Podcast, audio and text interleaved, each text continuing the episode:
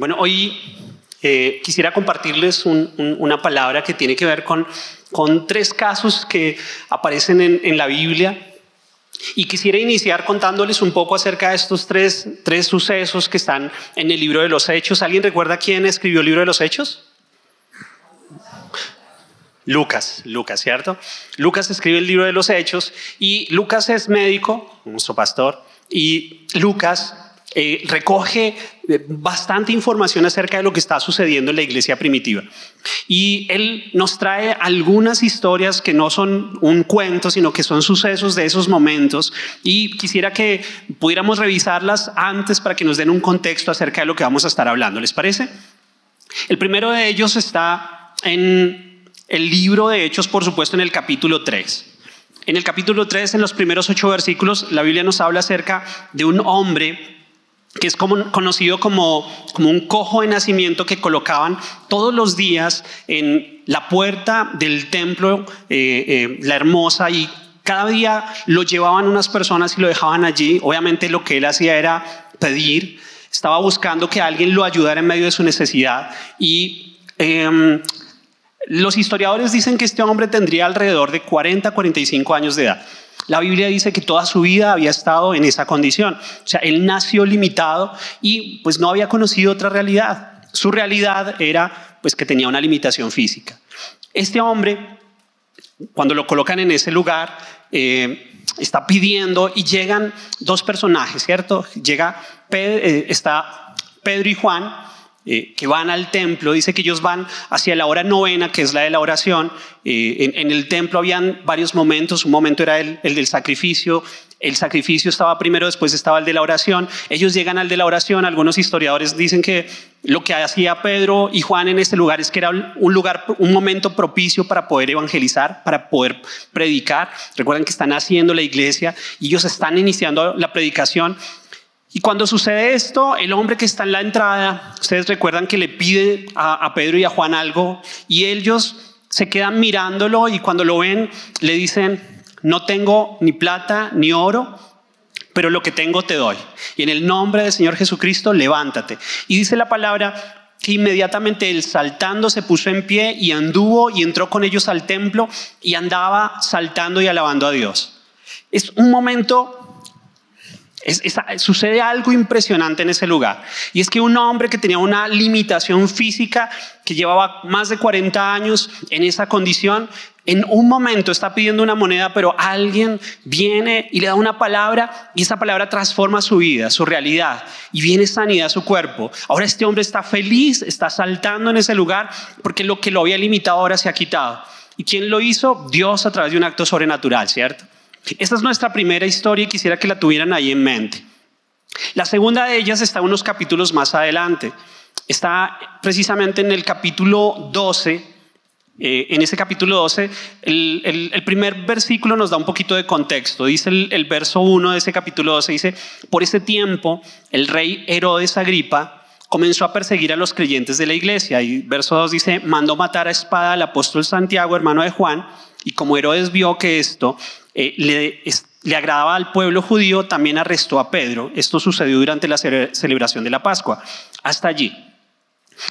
¿Qué sucede allí? Recuerden, está, está naciendo la iglesia, eh, hay persecución de alguna manera, y este hombre dice que Herodes Agripa, ¿quién es este Herodes? Habían, ese título de Herodes estaba, eh, habían varios en ese tiempo, el primer Herodes del que se registra ahí en el Nuevo Testamento es Herodes el Grande, él había intentado matar a Jesús, después aparece su hijo, su hijo fue el que mandó matar a Juan, Juan el Bautista, y ahora está su nieto, que es este Herodes Agripa. Este Herodes acaba de matar a...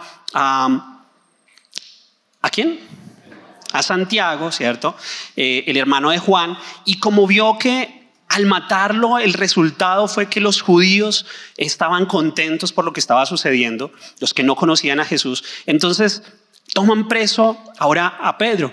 Cuando toman preso a Pedro, ya sabían lo que estaba sucediendo, era que querían eh, sacar, era el tiempo de la Pascua, así que era un momento en donde había muchos judíos en el templo, y esperaba Herodes sacarlo en ese momento para hacer lo mismo, matarlo y pues seguir él creando un buen ambiente para su, su gobierno.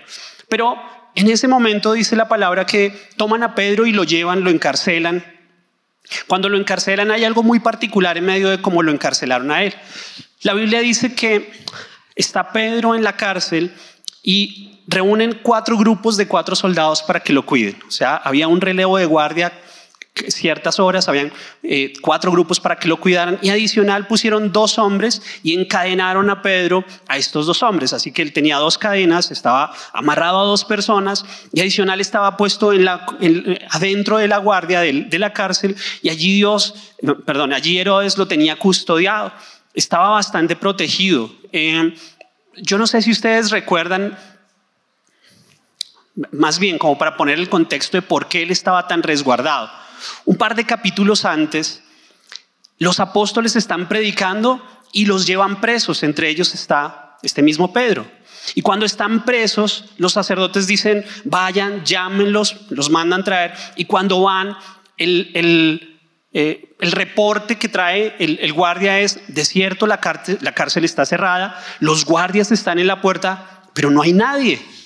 Resulta que ya había fama entre los creyentes que estos desaparecían de las cárceles. Entonces, claro, Herodes toma preso a, este Pedro que ya había desaparecido una vez de una cárcel, entonces él dice, no, este sí no se me escapa a mí. Entonces él que hace, toma dos soldados, a cada uno lo amarra a Pedro, así que la condición que tenía Pedro allí es que estaba bien custodiado, bien resguardado para que no se pudiera volar. Pero sucede algo, dice el verso 6, la noche antes de ser sometido a juicio, Pedro dormía sujetado con dos cadenas entre dos soldados. Otros hacían guardia junto a la puerta de la prisión. De repente una luz intensa iluminó la celda y un ángel del Señor se puso frente a Pedro. El ángel lo golpeó en el costado para despertarlo y le dijo, rápido, levántate. Y las cadenas cayeron de sus muñecas. Después el ángel le dijo, vístete y ponte tus sandalias. Pedro lo hizo y el ángel le ordenó, ahora ponte abrigo y sígueme. Así Pedro salió de la cárcel y siguió el ángel, pero todo el tiempo pensaba que era una visión. No se daba cuenta de que en verdad esto estaba sucediendo. Pasaron el primer puesto de guardia, luego el segundo y llegaron a la puerta de hierro, la cual lleva a la ciudad, y esta puerta se abrió por sí sola frente a ellos. De esta manera cruzaron la puerta y empezaron a caminar por la calle y de pronto el ángel se fue, se alejó. Y miren lo que sucede allí. Es algo bien increíble, ¿no? Entonces está él muy custodiado, está protegido, está amarrado con cadenas a dos personas, hay guardias en la puerta, pero dice que una luz brillante entra, un ángel se manifiesta, despierta a Pedro, ¿cierto? Pedro estaba tranquilo durmiendo, mientras duerme lo despierta, le indica que se levante, lo lleva afuera y, me parece increíble, dice que pasan dos guardias, la primera y la segunda, y adicional una puerta grande de hierro para salir. Nosotros tuvimos la oportunidad de ir a, la cárcel de La Picota y saludos a, aquellos que nos ven de La Picota, seguimos orando por ustedes. Y, mm, cuando fuimos, entrar hasta el lugar en donde están las personas es muy difícil. Hay que pasar diferentes guardias y cada guardia tiene controles y tiene pues obviamente personas que están muy, muy atentas a todo lo que sucede. Nadie pasa por allí fácil. Este lugar en donde estaba Pedro era un lugar bastante custodiado. Estaba tan custodiado que Herodes se sentía confiado que este no se le iba a escapar. Pero no contaba con algo y es que el mismo Señor envía a su ángel, hay algo sobrenatural, hay algo que pasa increíble y Dios lo saca de una manera en que nadie más lo podría creer. O sea, sí, sí, yo creo que eh, si Hollywood recrea eso tiene que ser algo espectacular, ¿cierto? Porque la forma en que sucede es increíble. Y Dios lo saca de ese lugar. Pedro no solamente estaba preso, Pedro estaba condenado a muerte. Y a pesar de su condición, para Dios fue fácil sacarlo del lugar en donde él estaba. Hay una tercera historia que quisiera que tuviéramos en mente. Está unos capítulos antes de, de esta, está en el capítulo 9. En, en este capítulo 9 la palabra nos habla de alguien que se llama Saulo. ¿Ustedes recuerdan a Saulo? Después se va a convertir en Pablo, pero aquí lo conocemos como Saulo. Saulo Dice el verso 1 de ese capítulo 9, dice, mientras tanto Saulo pronunciaba amenazas en cada palabra y estaba ansioso por matar a los seguidores del Señor. Y este hombre, eh, Saulo, Saulo es conocido en la palabra unos capítulos antes, es el momento en donde ustedes recuerdan a Esteban, Esteban lleno del Espíritu Santo, es confrontado, él habla y dice que vio abrirse el cielo y que vio al Señor y cuando declara lo que está viendo los judíos se enardecen y empiezan a apedrearlo. Y mientras matan a Esteban, dice la palabra que colocaron su ropa a los pies de un joven llamado Saulo. Saulo era el, el el que cuidaba la ropa mientras mataban a los, a los creyentes. Él era alguien que estaba vinculado, estaba comprometido con la persecución de la iglesia. Y en este momento, mm, lo vemos también aquí en, Hechos y también en Filipenses, él mismo, eh, ya después siendo Pablo, él mismo presenta sus credenciales y muestra quién era él. Y dice que él fue alguien que estudió y que estuvo a los pies de Gamaliel, un, estuvo en una universidad capacitándose, siendo instruido en sus leyes judías, en todas las tradiciones, era celoso de la ley, o sea, si lo traemos a este tiempo, él se ha ido a capacitar a una muy buena universidad, ¿sí? estaba en la mejor universidad y de allí salió para ser celoso de todas sus tradiciones. Y cuando está en medio de esta persecución, aquí este capítulo nos narra cómo cuando va eh, ha pedido cartas para ir y capturar a los creyentes, hombres o mujeres que encuentre en Damasco. Y yendo a cumplir con este cometido, dice la palabra que una luz, recuerdan esa luz que entró a la, a la, a la cárcel donde estaba Pedro, dice, una luz brillante los rodeó y una voz le dijo, Saulo, Saulo, ¿por qué me persigues? ¿Cierto? Y él le dice, ¿quién eres, Señor? Soy Jesús, a quien tú persigues, ¿cierto? Y, y, allí viene un momento de confrontación, Saulo queda ciego, en ese momento el Señor le dice que entre a la ciudad, allí tiene que esperar algún tiempo en donde un hombre, Dios lo guía para que eh, vaya y ore por él, Ananías, recuerdan ustedes. Y versículos más adelante estamos hablando de un perseguidor que está en contra de todo lo que el Señor estaba haciendo, pero en ese mismo capítulo, en el verso 20 dice, y enseguida, hablando de Saulo, comenzó a predicar a Jesús en las sinagogas diciendo que él era verdaderamente el Hijo de Dios. Alguien que era perseguidor, alguien que estaba totalmente en contra de la predicación, ahora dice que es el que está predicando, diciendo con vehemencia que Jesús es el Señor. Vemos tres casos en donde en los tres casos vemos eh, la... Mm, historias que tienen elementos que, hacen ver que son situaciones imposibles, que son situaciones muy difíciles, ¿cierto? Pero en medio de estas situaciones podemos reconocer que pueden ser nuestras mismas situaciones. Situaciones difíciles, imposibles. Yo no sé lo que tú estés viviendo hoy, por lo que estés pasando. Tal vez lo que tú ves es como, como lo veía este hombre limitado por una enfermedad que lo que hacía era que esa enfermedad le impidiera hacer cosas, o tal vez como el que estaba encarcelado que, aún nosotros podríamos ser parte, bueno, hablamos de cárceles y podríamos hablar de una cárcel física, pero también hay personas que aún estando en la iglesia todavía están en una cárcel por sus conductas, por su, manera de vivir, por sus decisiones, la cárcel del pecado que, la palabra nos habla. Tal vez como, como ese Saulo, llenos de religiosidad, llenos de tradiciones y, siendo tal vez eh, personas mm, la palabra que busco allí es como obstinados y, y sin importar, Dios pudo con ellos. Dios pudo con cada situación. Yo veo en la situación de este hombre paralítico que para Dios no fue un problema. Para Pedro era algo impresionantemente difícil que alguien lo pudiera librar de esa condena de muerte. Y para Dios no fue difícil. Con Saulo sucedió igual. Dios intervino en la vida de un hombre que era un perseguidor, que en su vida lo que tenía era pues obviamente un... Eh, se había empoderado en, en, una tarea que él mismo había tomado como suya, pero que estaba totalmente equivocada. Y, y, yo veo en estas tres historias algo y es que así como Dios lo pudo hacer con ellos, Dios puede orar en medio de lo que tú estás viviendo. Sin importar aquello que estés viviendo, lo difícil, lo terrible, lo muy frustrante, lo muy complicado, para Dios es fácil, para Dios es algo que Él puede hacer. Entonces vemos estos tres, estos tres escenarios, un hombre paralítico o cojo desde su nacimiento con limitaciones, vemos un hombre encarcelado que puede representarnos a nosotros en medio de lo que estamos viviendo, vemos este hombre Pablo religioso, obstinado, y ellos tenían en, común algo que, se ve claramente, y es que su situación no iba a cambiar por sus propias fuerzas. Lo que ellos estaban viviendo era algo que en sus propias fuerzas no podrían revertir, no podrían cambiar. Pedro, ¿cómo podría hacer para salir de ese lugar? El paralítico, ¿cómo podría cambiar su condición? Para ellos era imposible. Pero lo que vemos en común es que la diferencia en los tres la hizo Dios. En tu vida la diferencia no la haces tú. En tu vida la, diferencia la hace el Señor. Dios es el que puede hacer diferencia en medio de lo que tú y yo estamos viviendo. Y por eso quisiera que ahora que tenemos un contexto de estas tres historias pudiéramos ver algunas cosas que Dios quiere que nosotros podamos aprender o recordar, que están plasmadas en cada uno de estos, de estos tres eh, momentos de la iglesia primitiva. Y para, ir avanzando, el primero de ellos es que lo que me enseña estas tres historias es que necesitamos ser miembros de una iglesia. Necesitamos ser miembros de una iglesia. El ser miembros de una iglesia nos beneficia a nosotros, genera beneficios. Lo primero que yo veo en cuanto a este hombre que es cojo, que, estaba allí pidiendo limosna, él, tenía tal vez una expectativa del amor de Dios porque él estaba en la puerta de un, de un templo, ¿cierto?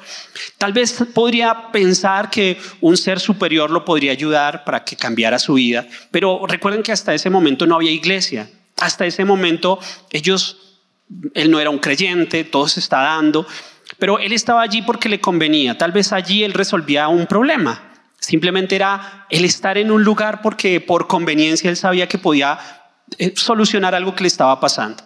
Sabes, yo veo algo que, era lo que estaba pensando cuando preparaba en este punto, y es que Dios tiene que llevarnos a nosotros a cambiar de nuestra expectativa a la fe, porque este es un hombre que tal vez tenía la expectativa de solucionar un problema, pero realmente no tenía fe.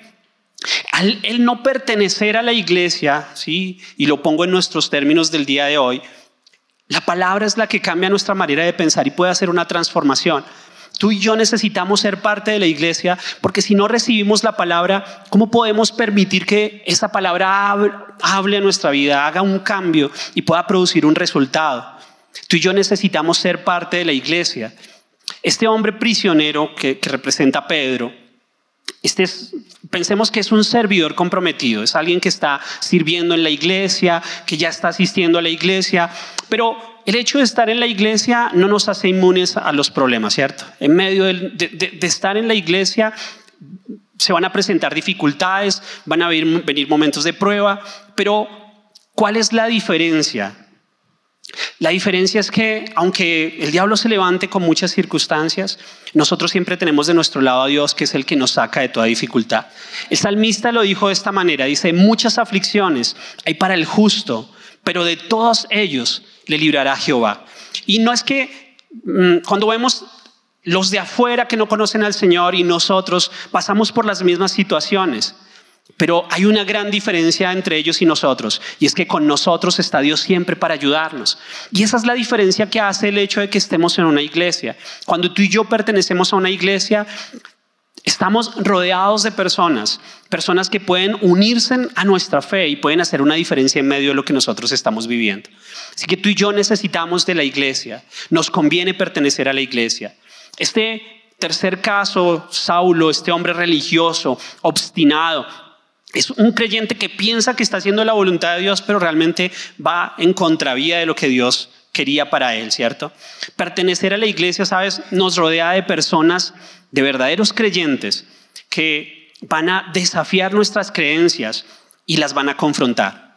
Porque tal vez hay personas, yo les voy a dar mi ejemplo, cuando yo llegué a la iglesia, llegué a la iglesia y tenía algunos años de conocer al Señor. O sea, eh, yo, yo conocí al Señor hace poquito tiempo, a mis, a mis tiernos 18 más o menos, entonces hace unos añitos, un par de años, eh, cuando yo conocí al Señor, empecé a conocer al Señor y aprender las cosas de cierta manera.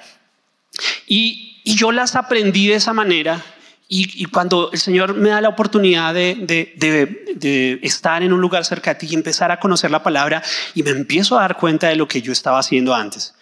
Pues para darles un ejemplo, yo podía sentarme a hablar con ustedes y, yo les podía argumentar por qué no debían ir a cine.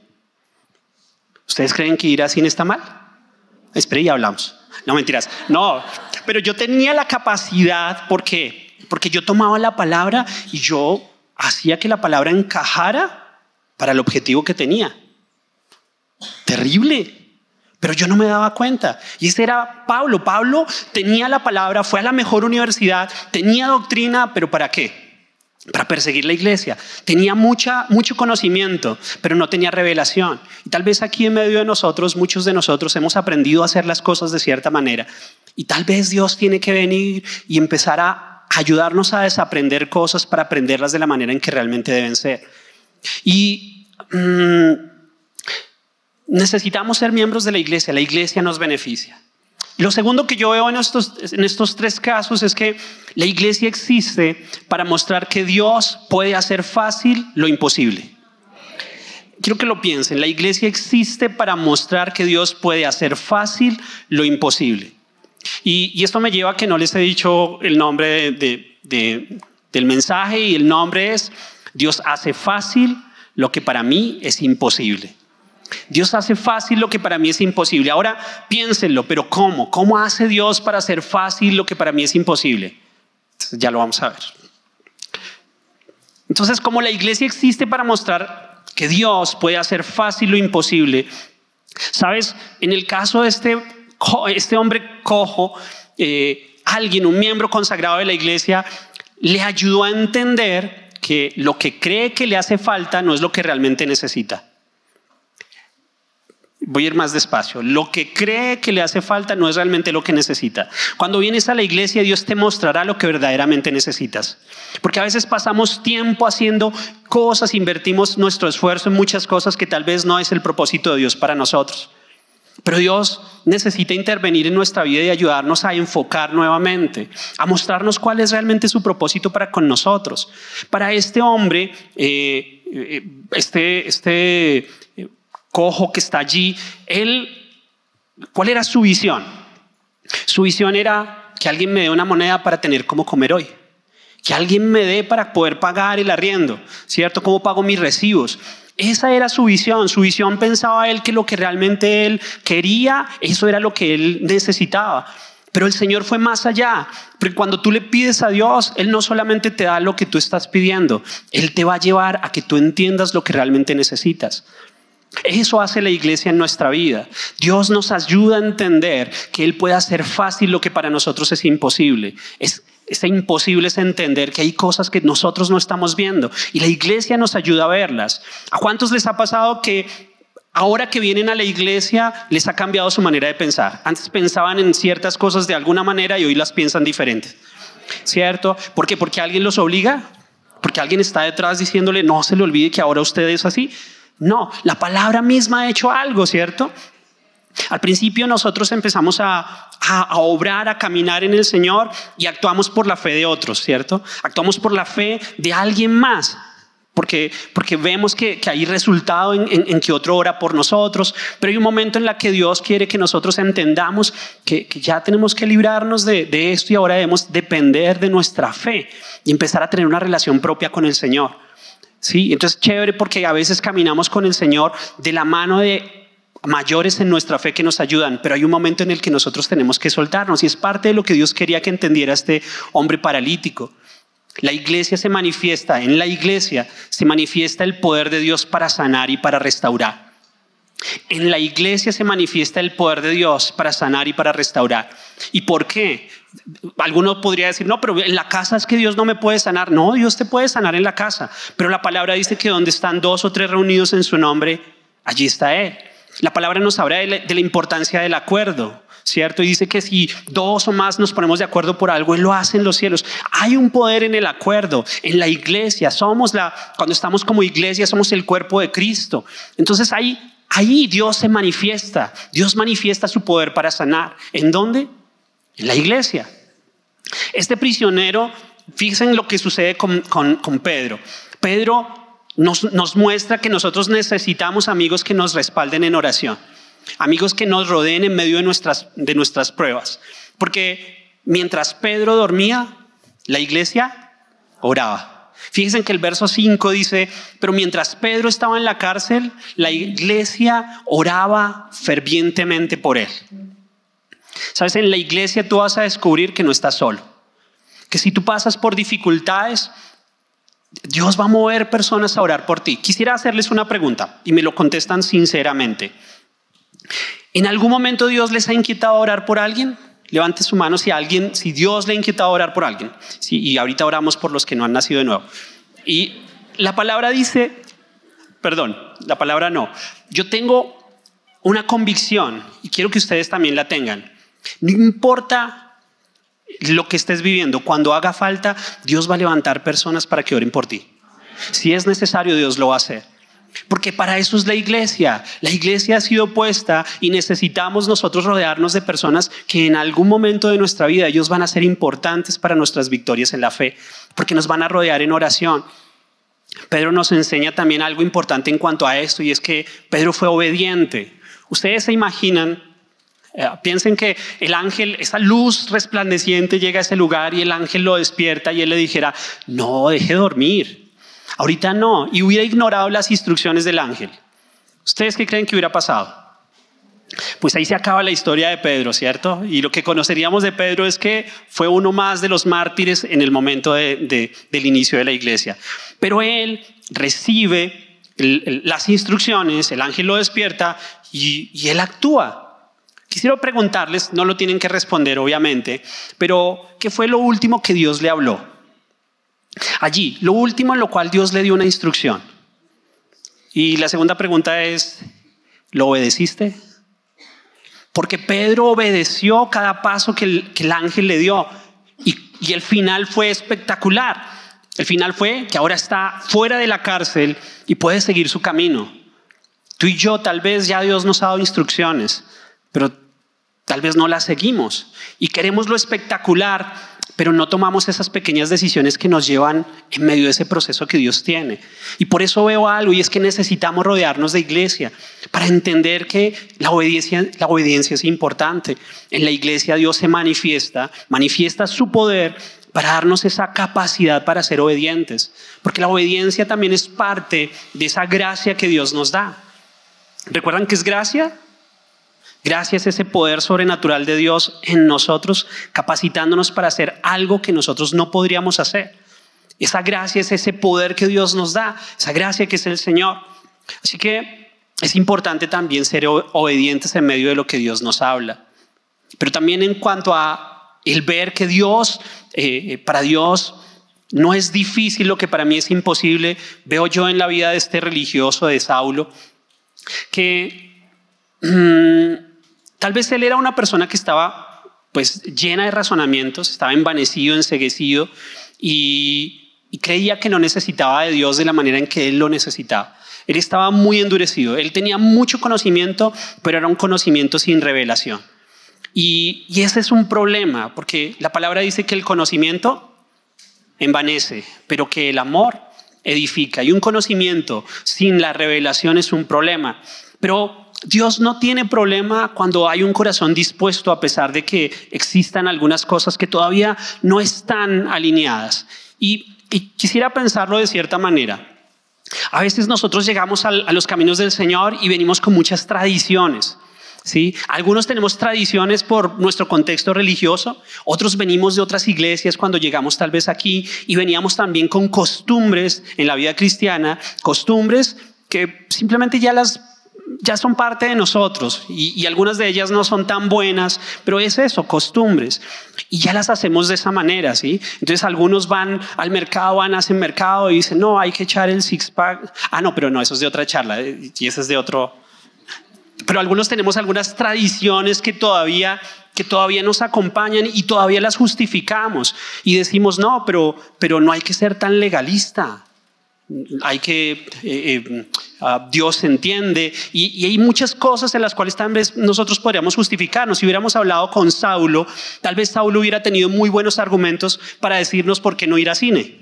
¿Cierto? Él podría habernos dicho por qué era importante perseguir a los que estaban, a los llamados del camino. Pero es importante entender que en la iglesia el poder de Dios se manifiesta para, para, restaurar nuestra manera de pensar, para cambiar también aquellas cosas que tal vez hacen parte de nuestras tradiciones, pero que todavía no se alinean a la palabra. Y es necesario permitir que nuestro estilo de vida, nuestra forma de ver la vida se alinee a lo que la palabra dice. Sin importar lo que estés haciendo, eso deberías filtrarlo a través de las escrituras. Si tú tal vez eres como Saulo y aún estás aferrado a esas tradiciones, la iglesia te ayuda, porque la iglesia en la iglesia tú vas a aprender y vas a ser confrontado en tus creencias, vas a ser confrontado en tus convicciones. La palabra te va a empezar ahí a, ir cambiando esa manera de pensar. Pero también podría pasar que sea lo contrario, no seas el Saulo, pero tal vez tengas un Saulo en tu vida. ¿A alguno le ha pasado que tenga por un Saulo de jefe? ¿No? Entonces, si yo tengo un Saulo de jefe, también la iglesia me ayuda, porque en la iglesia puedo encontrar una familia de fe en la cual podemos orar. En mi vida laboral yo he tenido algunos Saulos y Herodes por ahí que se han... Pero si me están viendo, no, no son ustedes, e-, era otro. Y, em, pero vemos allí es, Dios es, es poderoso para intervenir en medio de cualquier situación que nosotros estemos viviendo. Pero para eso es la iglesia. En medio de la iglesia el poder de Dios se manifiesta para transformar nuestra manera de pensar, pero también para ayudarnos en medio de lo que nosotros estamos viviendo. Yo, reflexionando por, por, lo que está sucediendo también en nuestra región, de manera, pues viéndolo desde el punto de vista político, Creo que es necesario nosotros recordar que necesitamos orar por nuestras autoridades. Y hablando acerca de ese Herodes y de ese Saulo, que eran autoridades sobre el pueblo, ellos tomaban decisiones que eran equivocadas. Pero ¿quién era el que tenía la autoridad? La iglesia. La iglesia, hace un tiempo, pastor, nos compartió em, eh, un mensaje que, que creo que el título es que la iglesia es quien tiene la autoridad. No vamos a ceder la autoridad, gracias Paz. No vamos a ceder la autoridad. Genial si lo volviéramos a escuchar, porque tú y yo somos la autoridad de este país. Nosotros somos la autoridad y deberíamos orar, porque no es solo decir que tenemos la autoridad, es utilizar esa autoridad. ¿Para qué sirve esa autoridad? Podemos nosotros ejercerla desde este momento y no esperar a que las cosas se compliquen para ahí sí ejercer la autoridad. Creo que me iba saliendo del tema, pero volvamos. Así que estamos hablando a través de estas tres historias de por qué es importante nosotros pertenecer a la iglesia. Fíjense que al principio les hablaba de que necesitábamos ser miembros de la iglesia. Lo segundo es que la iglesia existe para demostrar que Dios puede hacer fácil lo imposible. Pero lo tercero es que pertenecer a la iglesia es fundamental para que pasen las dos cosas anteriores. ¿Cuáles dos? Pues disfrutar de los beneficios de ser miembro de la iglesia y poder ver que a través de la iglesia Dios muestra que Él puede hacer fácil lo imposible. Pero es solo si tú y yo permanecemos en la iglesia. Permanecer. Miren, saber que Dios existe no implica que Dios se manifieste. Porque el hecho de que pasemos, si salimos a la calle y le preguntamos a alguien si cree en Dios, muy seguramente ¿qué va a decir? Que sí, en un alto porcentaje dirá que sí, alguno dirá que no, pero la mayoría dirán que sí. Pero porque ellos crean que existe Dios, ¿se manifiesta el poder de Dios? No, hay que pertenecer para que Él pueda manifestarse en medio de nuestra situación. Cuando tú eres parte de su iglesia, cuando tú eres parte de su cuerpo. Para entender un poquito de esto, estaba pensando en un ejemplo. Hace un tiempo salió una película y en esa película había una frase que me gustó y él decía que si te acusan de ser cristiano, ojalá que haya tantas evidencias que salgas culpable. me pareció espectacular. Pero lo mismo deberíamos pensarlo en cuanto al permanecer en la iglesia. Que si te dicen que si tú eres parte de la iglesia, que hayan tantas evidencias que no exista dudas. Hay personas con las que uno se encuentra y uno dice, hola, hace rato no te veo. Hace rato no vas por la iglesia. Que en ti haya tantas evidencias que no haya dudas. Bueno, sigamos. Hay personas que no permanecen plantados, pero quieren que obtener los frutos, los frutos de permanecer allí plantados. Y no funciona así, porque la palabra dice que nosotros debemos estar, dice que nosotros prosperamos estando plantados en, el, en la casa del Señor, ¿cierto? Plantados. Y, eh, yo sé que mm, bueno, un familiar tiene un, terreno y, sembramos una semilla de aguacate, pero allí casi no se va seguido. Entonces, pues cada cuánto le echan agua cuando llueve. Entonces ahí va la plantica, la plantica va, se va demorando su tiempo. Si tal vez fuéramos constantes en estarla regando, ya veríamos un fruto, pero como es cuando llueva, entonces ahí va la plantica sola. Si, si alguien se dedicara a esa planta, vería un fruto, pero como nadie se dedica, pues no hay fruto todavía. Si tú y yo no permanecemos plantados, no esperemos recoger frutos. Y a veces esperamos frutos de algo que no estamos haciendo, pues no lo vamos a encontrar. Tú y yo necesitamos permanecer en la iglesia para ver el resultado de permanecer en ella. es que mi vida no cambia, no, tu vida no va a cambiar porque sí, es el resultado de algo que Dios está haciendo, de ese proceso en el cual también se involucra la iglesia. Lo sobrenatural de Dios no es para unos pocos, pero a veces solo algunos pocos acceden a ello porque, porque nos falta permanecer, nos falta ser constantes. Ahora, en, la vida de Pedro yo lo veo desde otro punto de vista. ¿La iglesia sabía dónde estaba Pedro? Sí, porque cuando tomaron preso a Pedro, la iglesia sabía dónde estaba Pedro. ¿La iglesia sabe dónde estás tú? Buena pregunta, ¿cierto? Porque, como dijo Pastora eh, eh, en el pasado mensaje, ella decía que hay personas que se van y nadie supo que se fueron porque no crearon lazos, porque no se conocían, no había forma, entonces no hubo forma de poder decir, ah, mira, fulanito de tal no ha vuelto, pero eh, no había el lazo, no había la forma de poder saber que, que aquí hacía parte. Pero con Pedro pasa totalmente lo contrario. La iglesia sabía dónde estaba Pedro. Y por eso oraba en medio de la necesidad que Pedro tenía. Tú y yo tenemos que ser parte de la iglesia, no solamente venir un día, eso no, no, no nos garantiza nada. Hay señales que nos siguen, ¿cierto? Porque la palabra dice eso, que a los que creen, dice, les seguirán estas señales y hace una distinción de algunas señales. Pero hay señales que nos siguen, pero eh, nuestro afán en la iglesia impiden que nos alcancen. Entonces tal vez tienes que permanecer un poco más en la iglesia y permitir que la iglesia pase por encima tuyo para que también empieces tú a ver que esas señales se empiezan a manifestar. Amén. Y desde, la, desde el punto de vista de Saulo, eh, Saulo no era un miembro de la iglesia, de hecho era un, un, un asiduo enemigo de la iglesia, era alguien bien radical. Y este hombre, cuando uno lo piensa, este cambio que Dios hizo fue un cambio tan sobrenatural en una persona que, o sea, era imposible que alguien pudiera evangelizarlo. ¿Sí? Eh, ¿Ustedes se imaginan si uno fuera a, evangelizar a Pablo, a, a, Saulo en ese momento? Señor Saulo, vengo a presentarle a Jesús preso de una vez, ¿cierto?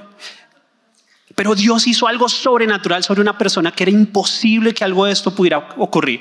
Y esto nos muestra que si Dios lo pudo hacer con alguien tan duro y difícil como, como Saulo, Dios también lo puede hacer contigo. Dios lo puede hacer con nuestra familia. ¿Sabes? Tal vez oramos por nuestros familiares. Y yo no sé si en medio de sus familias haya alguien por el que ustedes dicen, ¿será que sí? O sea, ¿será, ese sí caerá porque, Dios mío, pero si Dios transformó la vida de un Saulo y lo convirtió en un Pablo, Dios hará lo mismo en tu familia. Esos serán los que un día van a venir a predicar, van a estar allí compartiendo como lo hizo Saulo. El mismo día ya estaba predicando acerca de este Jesús resucitado. Amén. Entonces permanecer en la iglesia es, es, nos da beneficios, pero allí es donde podemos ver que lo imposible para nosotros puede ser posible. Que lo que tal vez nosotros vemos como algo que no sucedería, simplemente Dios lo puede hacer una realidad. Lo cuarto es que la respuesta está en la oración y es fácil para Dios, aunque es imposible para nosotros. La respuesta está en la oración y es fácil para Dios, aunque es imposible para nosotros. Yo quiero que ustedes piensen en eso, o sea, veamos a, a este cojo. ¿Era fácil que le creciera una extremidad? No, era más sencillo entre Pedro y Juan haber dicho, búsquese bien, o pidamos prestado y alguien trae y después yo le doy y le hubieran dado y eso hubiera sido más sencillo, ¿cierto? Que poder solucionar de raíz un problema que solo Dios podría solucionar. Pero la oración hizo el cambio. La oración hizo que algo imposible para el hombre pudiera ser posible en medio de esa dificultad. En tu vida la oración puede hacer una diferencia. En tu vida la oración puede hacer que se transforme. Algunos cristianos no vemos respuesta porque no oramos. Y Dios está esperando que oremos para que podamos ver eso sobrenatural que Él quiere hacer. Yo tengo en mi mente eh, mm, la importancia que lo que Dios nos ha estado recordando y enseñando a través del Salmo 91, que lo acabamos de terminar. Y, si hubo algo en lo cual Dios nos, nos, o a mí personalmente me motivó mucho, es el hecho de la necesidad de orar, de no dar por sentado que Dios conoce mi situación, como Dios sabe, Dios me ayudará. No, que Dios nos dio a nosotros la oportunidad de ser parte del milagro y de involucrarnos. Y en eso lo veo yo aquí en, en, este hombre que se involucra, Pedro y Juan, para que el milagro suceda en medio de este, de este hombre que estaba lisiado. Y yo no sé si ustedes lo piensan hacia atrás, recuerdan esas pequeñas o grandes victorias que tuvieron en oración. Sí, eso lo llamamos testimonios, ¿cierto? ¿Alguien tiene un testimonio? ¿Sí? De algo que, Dios le haya respondido en su vida. ¿Sabes? Esos, esos testimonios no tienen fecha de caducidad. Por el contrario, nuestros testimonios son lo que nos dan a nosotros la seguridad de que lo que para mí es imposible, para Dios es posible. Es lo que me recuerda que si yo confío en Dios, para Dios el, el fracaso no es una opción. Dios puede hacer lo sobrenatural que yo no puedo hacer. Y por eso a veces, hace unos días tuvimos un, espacio en, las parejas en donde pudimos compartir entre todos algún testimonio de algo que Dios había hecho en nuestra vida y cómo también a, a través de la iglesia Dios había traído respuesta. Y fue impresionante. Salimos de allí llenos de fe, con convicción. ¿Por qué? Porque vimos dos cosas. Una, vimos que todos vivimos circunstancias muy similares. Todos pasamos por muchas pruebas, por cosas que son a veces terribles, que son cosas sobrenaturales.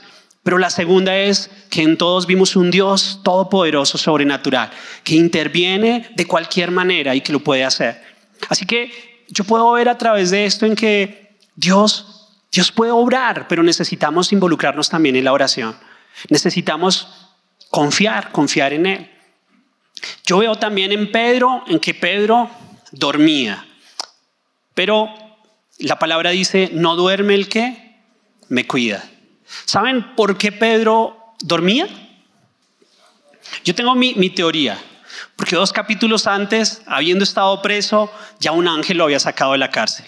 Así que él estaba confiado. Él dijo, mm, esperemos que el ángel me despierte. Y se puso cómodo. ¿Saben? Aunque Pedro dormía, la iglesia velaba. Yo sé, y si yo lo pienso, que algo suceda como, como ese milagro de Pedro es súper sobrenatural. O sea, no le quito eh, eh, todo lo que tiene el, milagro sobrenatural de este hombre cojo, pero me gusta ver este milagro de, Pedro porque sucede muchísimas cosas muy, muy de Hollywood, ¿no? Todo bastante dramático como se da, espectacular.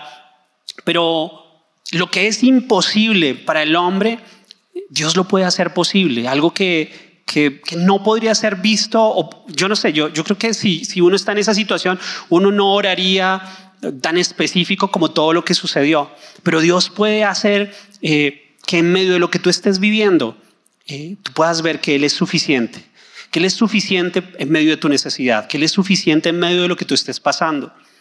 En cuanto a Pablo, a este Saulo, yo veo que si yo veo la vida de este hombre, este tenía un futuro asegurado como perseguidor, porque era excelente, o sea, él estaba profesionalizado en su, en su oficio, en su arte, pero las consecuencias eran bien dramáticas y obviamente camino a condenación era seguro, ¿cierto? Pero yo creo, porque así lo creo, yo creo que la, iglesia oraba por, por, por este hombre, por Saulo. ¿Saben por qué lo creo?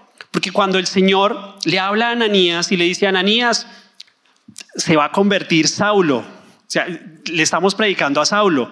Y Ananías le dice, Saulo, el perseguidor. O sea, Ananías sabía, ellos sabían quién era el perseguidor. Y yo me imagino que como nosotros nos ha sucedido en el pasado, tal vez algún jefe perseguidor, algún jefe Saulo, y uno que hace, Señor, te lo entrego, lo pongo en tus manos, que se haga tu voluntad. ¿Cierto? La iglesia oraba por ese perseguidor.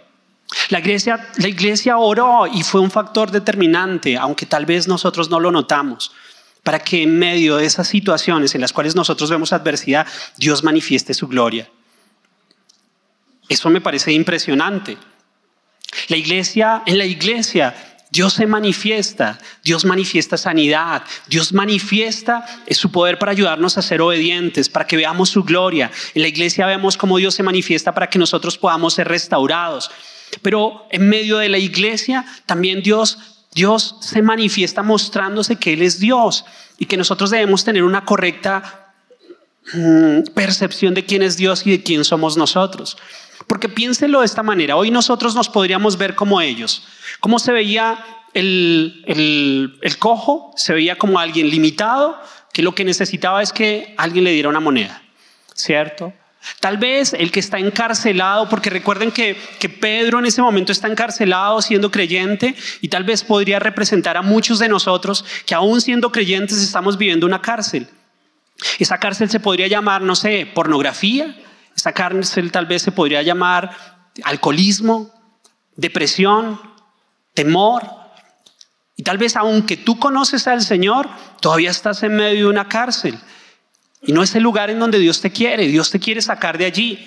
Y tal vez tú te ves como eso, te ves como el que todavía tiene un problema, el que todavía tiene una aflicción, o como Saulo, como alguien todavía que en su religiosidad, en medio de sus pensamientos, todavía dice, es que yo no estoy muy de acuerdo como lo dice la iglesia. Yo creo que no es así. Y sabes, Dios no te ve como tú te ves. Dios te ve como un proyecto de transformación, en transformación que va a mostrar su gloria. Dios te ve no como hoy tú y yo nos estamos viendo. Porque para Dios no es imposible lo que tú y yo estamos viviendo.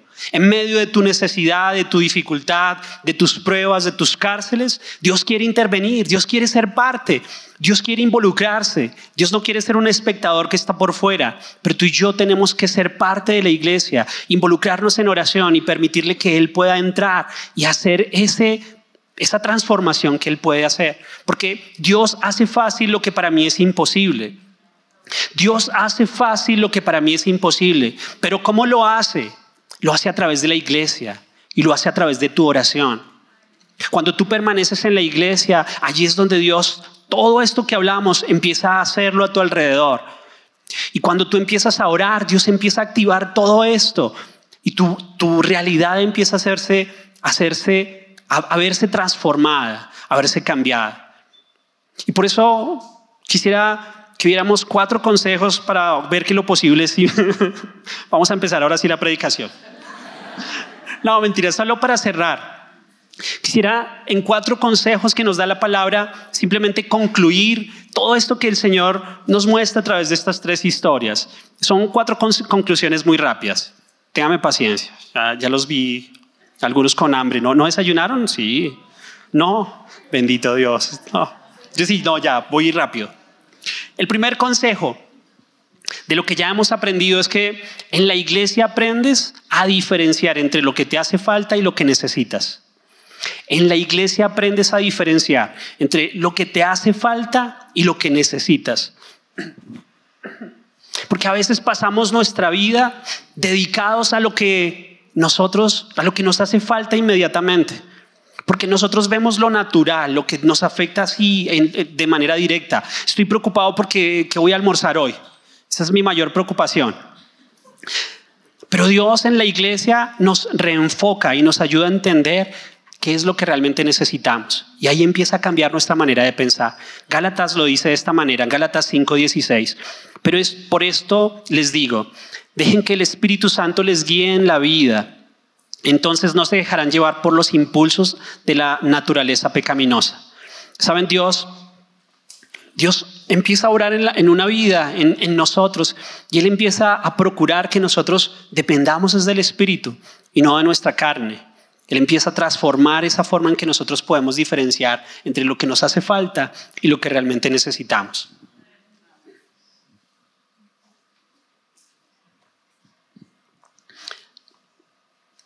Si no conoces lo que necesitas, seguirás buscando lo que te hace falta. Y eso sería terrible. Lo segundo es que puedes dormir físicamente, pero nunca espiritualmente. Puedes dormir físicamente, pero no espiritualmente. ¿A cuántos les gusta dormir? Sinceros, sinceros. dormir es muy chévere, ¿cierto? Por eso cuando uno no puede dormir, uy, qué feo es, ¿cierto? Pero pero espiritualmente no. Mateo dice en el, en el capítulo 26, verso 41, velen y oren para que no sean ante la tentación, porque el espíritu está dispuesto, pero el cuerpo es débil.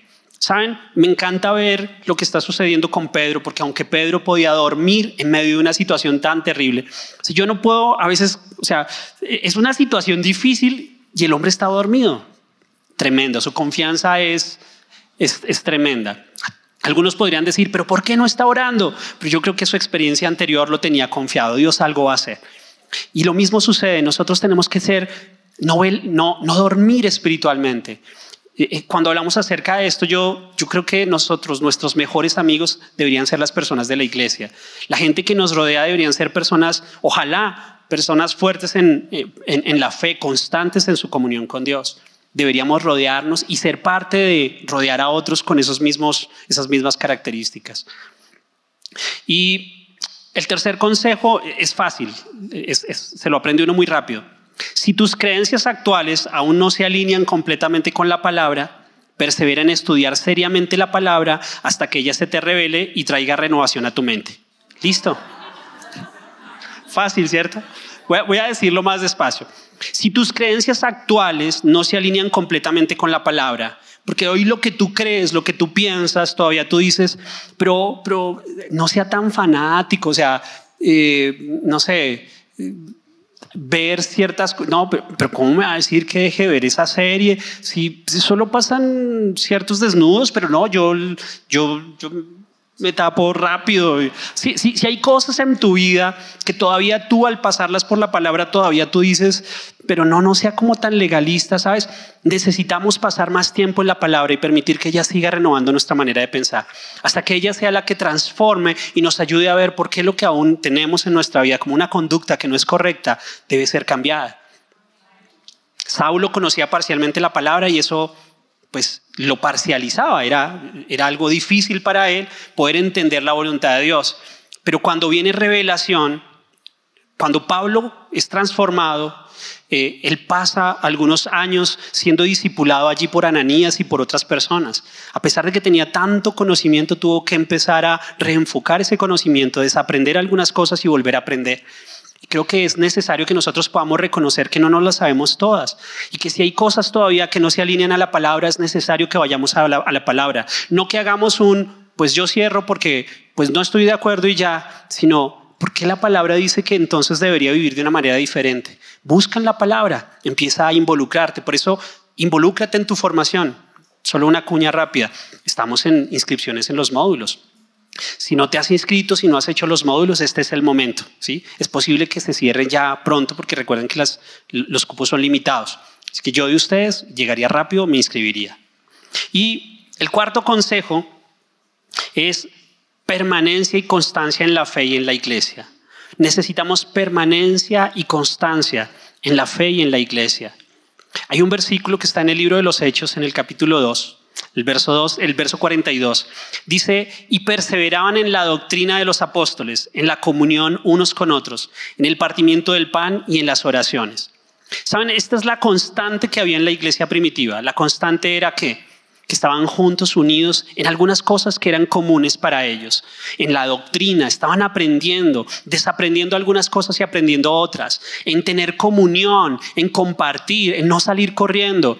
En el partimiento del pan, en ver las necesidades que tenían y poder ayudarse. Y también en las oraciones. Y necesitamos rodearnos de personas que oran. Y también ser de esas personas que oran que pueden afectar a otras. Amén.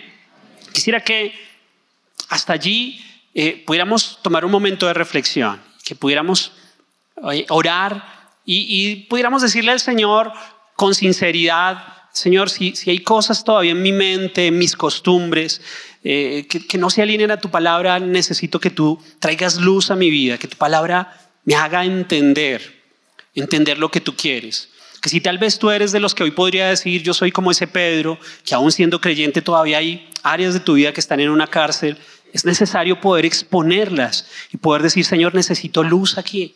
Necesito que tu luz, como lo hizo en la vida de, de Pedro, pueda venir y transformar una situación que era imposible, porque era imposible que él saliera de esa cárcel. Tal vez tú dices, es imposible que cambie una condición como, como puede ser algo moral, algo sexual.